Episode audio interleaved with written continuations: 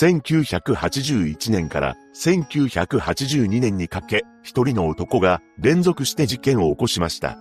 三つの事件を引き起こしたとあって、世間は大騒ぎとなったのですが、捕まった後、報道陣のカメラに V サインをするなど、寄稿も繰り返していたのです。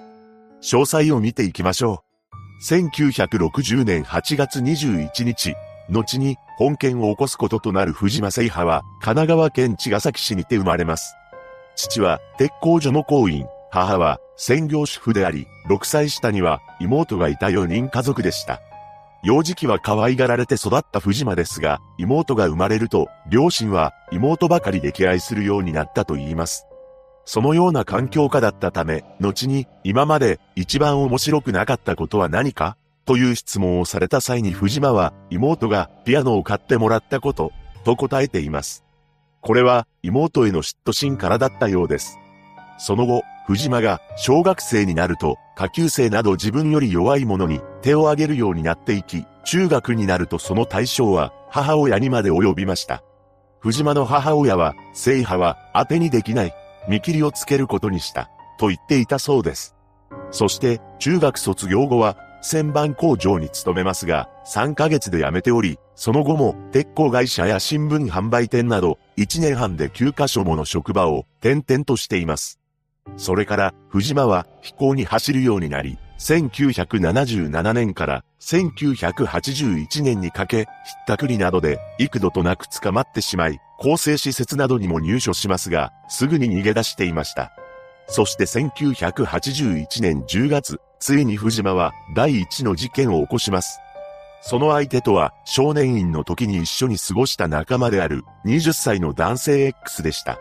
この X は少年院を退院して配管工の仕事をしていましたが、そこの会社寮にある時藤間が転がり込んできたそうです。そして藤間も X が勤める会社で働き始めたのですが、同じ少年院にいた二人が揃ったことで、あらぬことをやらかし始めます。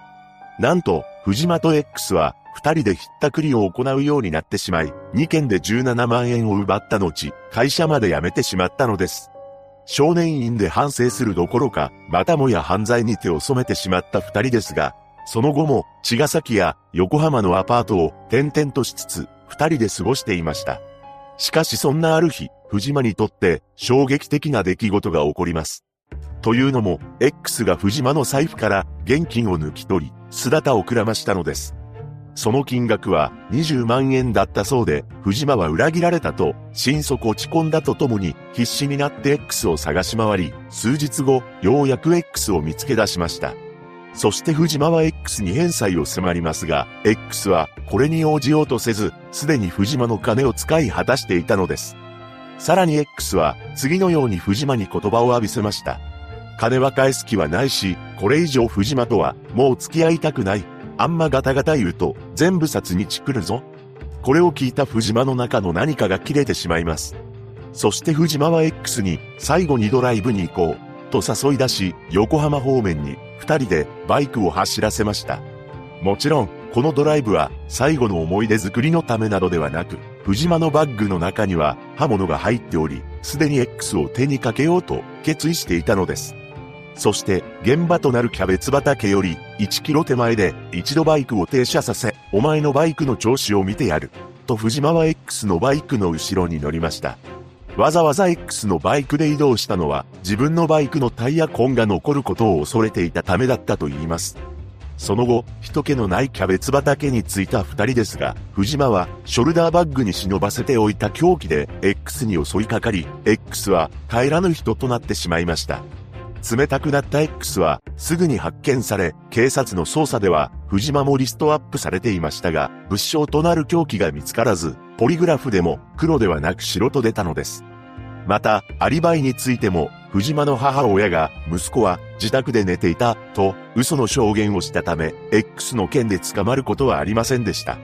ここで捕まっていれば、その後の事件が起こることはなかったのです。それから1ヶ月ほど経った1981年11月20日。その日、女子高校生の A 子さんが友人と自転車に乗っていたところ、バイクに乗った男が A 子さんらを抜き去り、話しかけてきました。男は、君たち、どこの学校電話番号は？としつこく聞いてきたと言います。あまりにもしつこいため、A 子さんはその男に電話番号を書いたメモを渡してしまいました。そう、この男というのが藤間聖派だったというわけです。それから藤間は何度も A 子さんに電話をかけ、二人で会おうと持ちかけました。A 子さんは、しぶしぶ藤間の申し出を受け、12月15日、二人は電車に乗って出かけており、レストランで食事をしたり、ゲームセンターで遊んだと言います。いわゆるデートだったわけですが、A 子さんにとって、このデートはあまり楽しい時間ではなかったそうです。その後解散した二人ですが、12月27日、今度は突然藤間が A 子さんの自宅へバイクに乗ってやってきました。これに驚く A 子さんは、今日は帰ってと言い返したと言います。しかし、藤間が諦めることはなく、年が明けてからも付きまといは続き、なんと、英子さんの学校にまで電話をかけるようになってきたのです。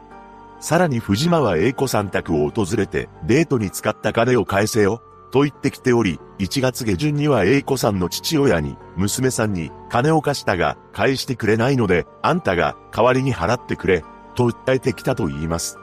そして2月のある日、藤間が再度栄子さん宅を訪れ、玄関前で大声を出し続けたため、仕方なく家の中に入れることにしました。栄子さんの父親は、もう藤間と関わりたくないと思い、以前のデート代金として3000円を渡し、もううちのことは会わないでくれ、と言い放ちます。すると藤間も、金さえ返してくれれば、と帰っていきました。これで、藤間の付きまといも収まるかと思っていましたが、それからも電話や英子さんを待ち伏せするといった行為がやむことはなく、金なんかどうでもよかった。好きなんだよ。と藤間は言いますが、英子さんは、私があんたのこと好きだと思ってんの？と拒絶します。5月8日、この日も藤間は英子さん宅を訪れており、あまりのしつこさから英子さんらは、ついに110番通報しました。すぐに派出所から警官が駆けつけますが、藤間はそれを見て逃げ出し、英子さんの家族は長所が付きまとわれて困っている、と相談しています。それから約2週間後、英子さんに拒絶され続け、イライラしていた藤間が新宿歌舞伎町を歩いていると、以前少年院で同部屋だった Y に声をかけられます。久々の再会を懐かしむ二人ですが、金がないという Y に、藤間は飯をおごってやりました。その際に Y は、藤間にある話を持ちかけてきます。それは、犯罪で食っていきたいと思っているから、俺と組まないか？という話だったのです。これに藤間は即答しなかったものの、その後喫茶店で Y と落ち合い、A 子さんら一家を襲うという計画を持ちかけました。Y は恐ろしい計画の内容に一旦躊躇しますが、結局この誘いに乗ってしまいます。そして第2の事件当日、1982年5月27日、この日、高校の中間テストを終えて、早めに帰宅していた A 子さんは、家に一人でいました。その際、新聞の集金の人が訪れており、母がいないので、また来てくださいと A 子さんが対応しています。そして夜には A 子さん、母親、妹の3人で夕食をとっていました。すると玄関のチャイムが鳴ります。昼間、新聞の集金が来ていたため、何の疑いも持たずに A 子さんの母親は扉を開けました。しかしそこには、藤間と愛が立っていたのです。その手には刃物が握られており、驚いた母親は悲鳴を上げて家の中へ逃げていきます。そして、藤間は妹、母親、A 子さんの順番に次々と襲っていきました。この時、3人に抵抗されたため、藤間も傷を負っています。母親は近所に助けを求めようと勝手口に逃げましたが、背後から藤間に襲われており、3名とも帰らぬ人となってしまいました。すべて藤間が実行しており、Y は立ち尽くしているだけだったそうです。そして事件の発覚を少しでも遅らせようと電話線を切断し、玄関から逃走します。その後、父親が帰宅し、最悪の光景を目にしたのです。一方の藤間と Y はタクシーに乗り込み、藤間の自宅で母親に傷の手当てをさせていました。藤間の母親が傷についてどうしたのか尋ねると、あっさりと自分がやった犯行を話したそうです。父親からも自首を進めますが、それを聞き入れることはなく、藤間と愛は二人で全国に逃亡を始めました。そして藤間は一緒に逃げていた Y に対しても恐ろしい考えを抱いていたのです。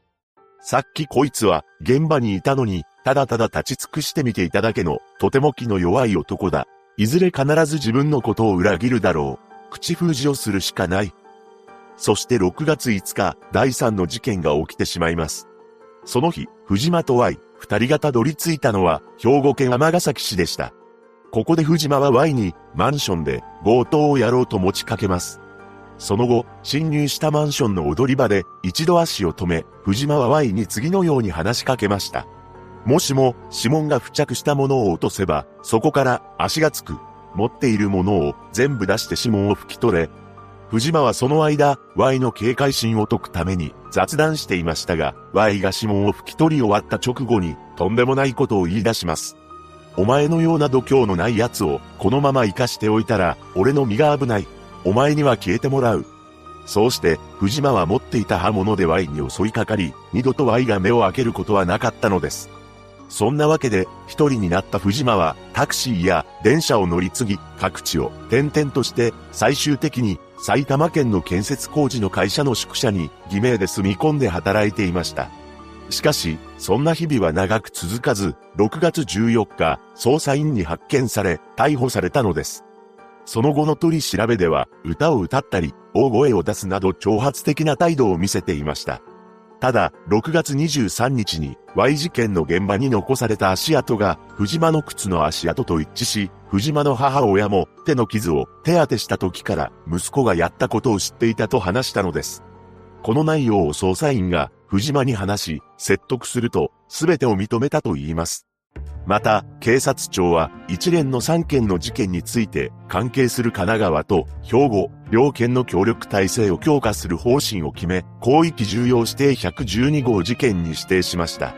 その後藤間は現場検証の後や後半中に報道陣に対して V サインを送るなどの寄稿を繰り返します。そして裁判では極刑が言い渡されますが、裁判長は判決理由を朗読中、第2の事件で犠牲になった母娘3人について言及した際には感情を高ぶらせて涙を流したと言います。また、朗読し終えた後、藤前、我々はこの事件を長山よりひどいと判断した。君は5人の人々を手にかけておきながら全く反省していない、と話しました。しかし藤間は突然、自分が世界で好きな人は稲川清浄さん、と発言し、傍聴席へ向けて2、3回両手で V サインをしたのです。裁判長は、そんなことをしているから反省していないと思われるんだ、と大抵を命じました。その後、2007年12月7日、47歳の時に、藤前の刑が執行されています。一人の男によって引き起こされた本事件。40年も前の出来事ですが、この年の年末の地元市では、今年の県内トップニュース、という項目に本事件が選出されたほど世間に大きな衝撃を与えたのです。被害者のご冥福をお祈りします。